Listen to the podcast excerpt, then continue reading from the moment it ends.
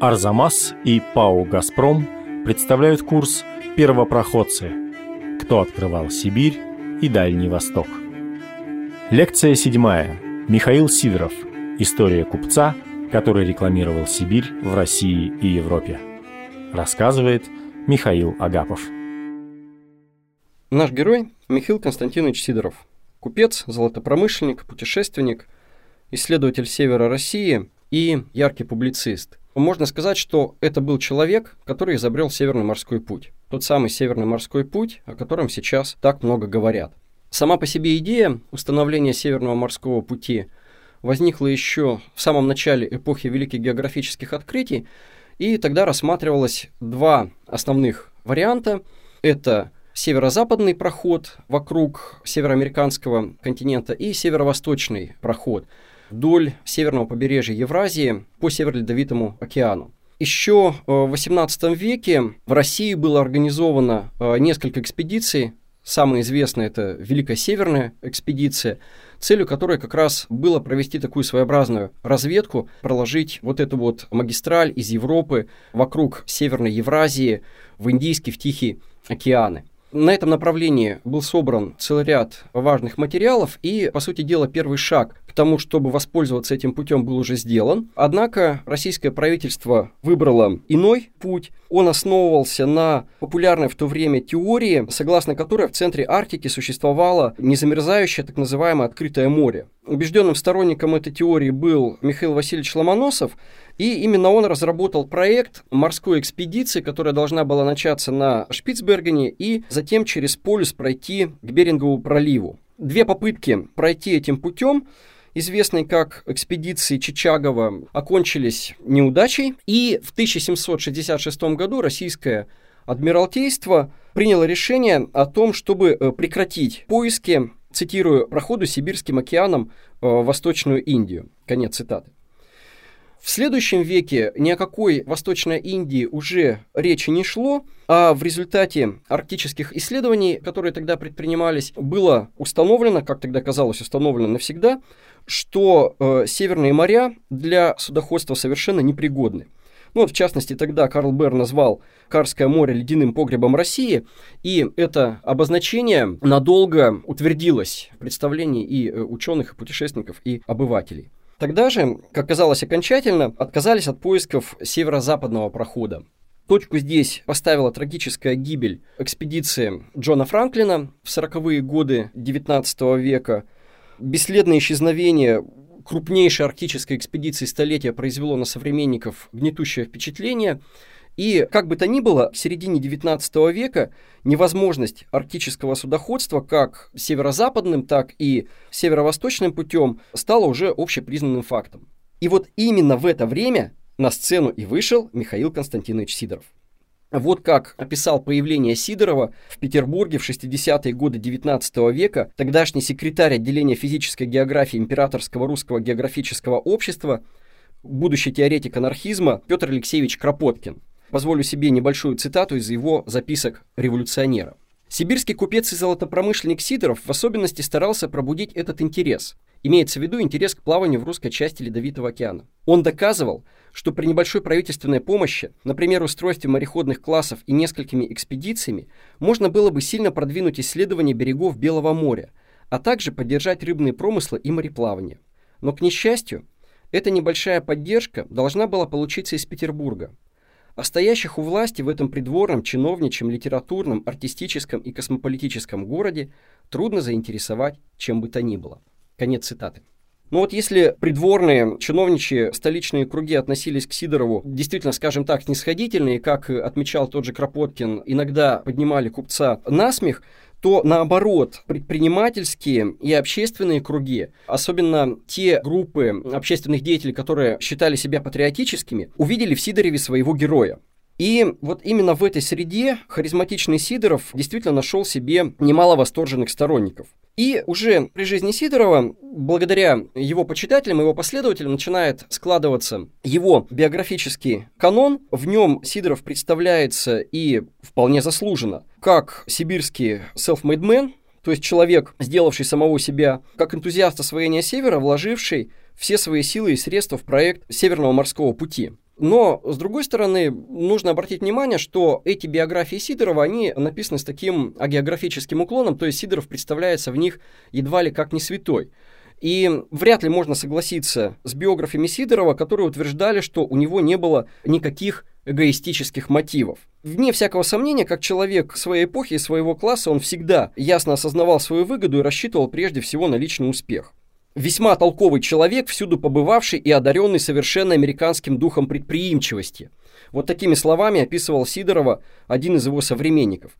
И, собственно, вот из этого-то духа предприимчивости и возник современный в духе прогрессивного XIX века проект морского пути из Европы в сибирские реки. Михаил Константинович Сидоров родился 16 марта 1823 года в Архангельске в семье купца второй гильдии. В 18-летнем возрасте он, не закончив гимназию, поступил на службу к своему деду, который занимался продажей леса. Однако в семейный бизнес Сидоров вникнуть так и не успел, потому что семья Сидоровых вскоре разорилась. Это вообще был далеко не единичный случай для архангельского купечества того периода времени, тем более вот такого купечества средней руки, второй гильдии поскольку оно просто-напросто не выдерживало конкуренцию с иностранными предпринимателями, которые в это время активно действовали в Белом море. Многие, в том числе и Михаил Сидоров, обвиняли архангельские губернские власти в сговоре с иностранными предпринимателями. И вследствие этого под угрозой ареста за подрыв престижа власти, как это формулировалось, в 1845 году Михаил Сидоров бежал из Архангельска в Восточную Сибирь, которую в это время все больше охватывала золотая лихорадка.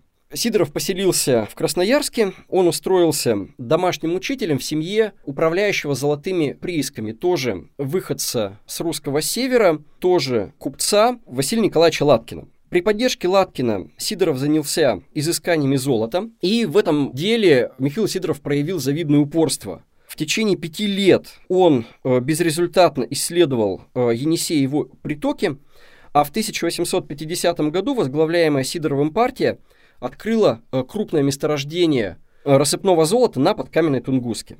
Ну и вот, собственно говоря, с этого времени начинается стремительная карьера, стремительное восхождение Сидорова. За следующие 10 лет он открыл несколько десятков золотых приисков, а также месторождение графита. И вот это вот месторождение графита сыграет особую роль в судьбе Сидорова и в истории его проектов. Сколотив достаточно серьезный капитал, Сидоров вместе с Латкиным решили вложить этот капитал в развитие так называемых северных промыслов и стали соучредителями Печорской компании, в уставе компании было написано, что она создается для торговли Печорским лесом за границу и вывоза в Кронштадт для нужд Адмиралтейства. Сидоров изначально рассчитывал использовать транспортные ресурсы создаваемой Печорской компанией не только для экспорта Печорской лиственницы, но и для вывоза графита с Енисея. Но здесь возникала проблема, как вывозить. Опять же, существовало несколько вариантов. Вроде бы с первого взгляда казалось, что самый простой путь – это как раз северные моря. Но судоходство здесь не было развито. Более того, мы помним, что господствует представление о том, что эти моря непроходимы для кораблей, и поэтому рассматривается другой вариант – проложить дорогу через Уральский хребет от Енисея до Печоры, чем, собственно говоря, Сидоров и занимался. Но, несмотря на все усилия Латкина и Сидорова, Печорская компания оказалась убыточной. И проблема здесь заключалась вот в чем. Сидоров и Латкин исходили из того, что их главная задача – это доставить товар в устье Печоры. А от устья Печоры корабли уже достаточно легко смогут доставлять этот товар в российские и в европейские порты. Так оно, собственно, и было корабли действительно приходили в устье Печоры, забирали товар, но оказалось, что расходы на перевозку товаров слишком высоки. И в итоге прибыль стали получать перевозчики, а не сами предприниматели, не сами э, Сидоров и Латкин. То есть, проще говоря, проблема наших купцов заключалась в том, что у России в тот период времени просто-напросто не было на севере своего торгового флота. Действительно, в это время, то есть в середине 19 века, по сути дела, все дальние морские перевозки были монополизированы английским флотом. Летом 1865 года Сидоров объехал все побережье Белого моря с одной единственной целью. Он хотел найти поморские корабли и команды, которые можно было бы зафрахтовать, то есть нанять для выполнения рейсов от Печоры до европейских портов. И Сидорову не удалось найти ни одного корабля, ни одной команды. Также Сидоров рассчитывал привлечь к мореходному делу представителей коренных северных народов. Опираясь на свой енисейский опыт, он знал, что среди северных народов есть немало способных мореходов, таких э, прирожденных тружеников моря, и специально для них Сидоров открыл несколько мореходных классов в Красноярске, Березове и в Тобольске. Но, однако, эта инициатива не получила дальнейшего развития. И, наконец, Сидоров назначил премию тому, кто первый совершит плавание из Европы в устье Аби или Енисея. Но это были такие стимулирующие инициативы, а, в общем-то, основные надежды э, Латкин и Сидоров возлагали все-таки на помощь со стороны государства. В 60-е годы Сидоров переехал в Петербург, Латкин поселился там чуть раньше, и в столице компаньоны развернули бурную деятельность с целью привлечь внимание общества, привлечь внимание деловых кругов и, конечно, правительственных кругов к вопросам, как они говорили, оживления севера, то есть к вопросам развития северных областей страны. Латкину и Сидорову требовались инвестиции, требовалась государственная поддержка, но э, чтобы ее получить, им нужно было доказать, как они сами говорили, богатство севера. То есть убедить своих собеседников в том, что в северную промышленность, в северный экспорт действительно есть смысл вкладывать средства. С этой целью Сидоров организовал целый ряд так называемых северных экспозиций, то есть экспозиций, на которых были представлена северная продукция, та же древесина, тот же графит, так сказать, дары моря. Эти экспозиции развертывались на всероссийских выставках, на международных, в том числе на Парижской всемирной выставке 1867 года. Важную роль в превращении Сидорова в общественного деятеля сыграл один из властителей дум своего времени, крупный российский издатель Михаил Никифорович Катков – Благодаря его личной поддержке в 1866 году в «Русском вестнике», то есть в одном из наиболее влиятельных тогдашних российских журналов, была опубликована статья Сидорова, которая называлась «Север России». О том, сколь важное значение выступлению Сидорова придавал Катков, свидетельствует тот факт, что на страницах «Русского вестника» статья Сидорова соседствовала с романом Достоевского «Преступление и наказание», который вот тогда же как раз э, публиковался в журнале. Сидоров проявил себя, как бы мы сказали сейчас, талантливым лоббистом и пиарщиком. В частности, в своем петербургском доме он организовал клубные встречи, которые получили название «Северных вечеров». Это были очень антуражные мероприятия. Дело в том, что Сидоров, помимо прочего, был коллекционером, и вот те самые северные коллекции, которые он представлял в экспозиции на разных выставках, они были у него дома. И к Сидорову приходили гости, ученые, путешественники, деловые люди, влиятельные чиновники, и они оказывались в окружении вот всех этих северных экспонатов, а угощали их различными северными явствами, и тем самым Сидоров как раз пытался показать преимущество, выгодность промышленного освоения севера. Кроме того, Сидоров активно использовал для продвижения своих идей такие новые по тем временам площадки, как предпринимательские научно-общественные ассоциации. И к началу 80-х годов Сидоров прочитал 102 доклада в Обществе для содействия русской промышленности и торговли, 65 докладов в Обществе для содействия русскому торговому мореходству, 15 докладов в Императорском э, русском географическом обществе, 8 докладов в Императорском вольном экономическом обществе, и вот этот вот перечень можно продолжить, он постоянно, постоянно выступал с такими публичными лекциями, где, в общем-то, продвигал э, одну идею – необходимость освоения севера, необходимость развития на севере русского торгового судоходства и в конечном итоге включение севера в круг российских промышленных интересов. Ну и что же, собственно, предлагали ревнители Севера для развития отечественного арктического судоходства? Программа Латкина-Сидорова строилась на принципах английского навигационного акта 1651 года, того акта, который сделал Англию владычицей морей. То есть, главный с точки зрения ревнителей Севера враг России Англия был для них, как это часто бывает, одновременно и главным образцом, примером для подражания. В своих речах Сидоров э, буквально пункт за пунктом э, повторял основные идеи навигационного акта 1651 года, прямо ссылаясь на него как на образец. То есть он выступал за строгий государственный протекционизм, за развитие собственного кораблестроения и купеческого флота, поощрение отечественных мореплавателей уступкою пошлин или выдачу премий. И все эти меры должны были снять тяжелое иго торговой зависимости не только с северного края, но и со всей страны. И вот здесь надо сказать, что вообще риторика Лапкина и Сидорова была достаточно жесткой, алармистской и даже конспирологической. Сидоров и его сторонники были убеждены в существовании международного заговора, или, как тогда говорили, интриги, заговора с целью отторжения от России северного края, то есть Белого Поморья.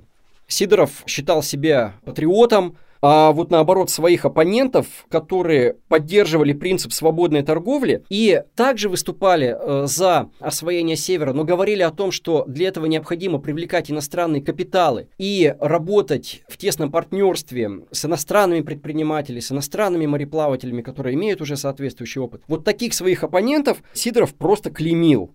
В целом программа Латкина-Сидорова была сколь грандиозна, столь и утопична. По сути дела, компаньоны хотели переиграть историю. По их замыслу, Россия должна была повторить путь Англии, который та прошла с момента принятия навигационного акта 1651 года. Но вот даже если бы в России второй половины 19 века был принят аналогичный документ, вряд ли он мог бы быть реализован с тем же успехом. Дело ведь заключается не только в самом навигационном акте, но и в тех уникальных исторических условиях, которые, ну, в общем-то, остались уже в давно минувшем 17 веке. С другой стороны, Латкин и Сидоров были правы в своих оценках положения Северного края. Потому что действительно, с экономической точки зрения, он имел такие черты, которые до некоторой степени делали его похожим на колонию. Как бы то ни было, к концу 60-х годов 19 века Обско-Печорская компания обанкротилась. В 1867 году умер Латкин. А Сидоров, тем не менее, продолжил вкладываться э, в развитие арктического судоходства, но теперь уже в партнерстве с зарубежными предпринимателями и мореплавателями. То есть это был, несомненно, разрыв с его же собственной антииностранной позиции 60-х годов, но фактически практика подтвердила правоту оппонентов Сидорова. Действительно, освоение Арктики требовало тесного международного сотрудничества. А наибольший опыт в арктическом судоходстве, в северных промыслах в тот период времени имели норвежцы, шведы и англичане. Частности, 70-е годы 19 века – это время такого настоящего бума северных морских промыслов, в том числе и в Белом и в Баренцевом морях. И действительно, в 1875 году шведский мореплаватель и полярный исследователь Нильс Адольф Эрик Норденшельд совершил успешное плавание из Тромсе к устью Енисея на судне Привен. На следующий год он прошел тем же маршрутом на пароходе Имер. И, наконец, в 1878-79 годах Норденшельд осуществил первое сквозное плавание вдоль Евразийского побережья Северо-Ледовитого океана на пароходе «Вега». На пальму первенства в открытии северо-восточного прохода наряду с Норденшельдом также с полным правом мог претендовать, ну и претендовал, английский полярный капитан Джозеф Виггинс. Виггинс э, в 1876 году на пароходе Темза благополучно прошел путь от э, Англии до устья Енисея. Сидоров активно участвовал в подготовке экспедиции Норденшельда и Виггинса. Он делился с ними необходимой информацией, он организовывал их встречи в конечных точках их путешествия. И, наконец, Сидоров финансировал эти плавания. При этом, если мы посмотрим переписку э, Сидорова с Виггинсом, с Норденшельдом, там вот опять же постоянно всплывает енисейский графит. Сидоров просит, чтобы Норденшельд и э, Виггинс обратным грузом доставили в Европу э, графит с берегов Енисея и тем самым заложили бы основу для регулярных коммерческих рейсов. А в 1877 году приобретенная на средства Сидорова шхуна «Утренняя заря» под командованием Давыда Ивановича Шваненберга благополучно доставила партию графита из Усть-Енисея в Петербург. Регулярной судоходной трассой, да и то с рядом оговорок, Северный морской путь стал только в советский период. Как предприниматель Сидоров потерпел крах. Он растратил все свои э, средства на финансирование североморских исследований, северных экспедиций. Не получив от этого никакой прибыли, он умер в 1887 году в Германии, будучи несостоятельным должником. Современники воспринимали Сидорова неоднозначно.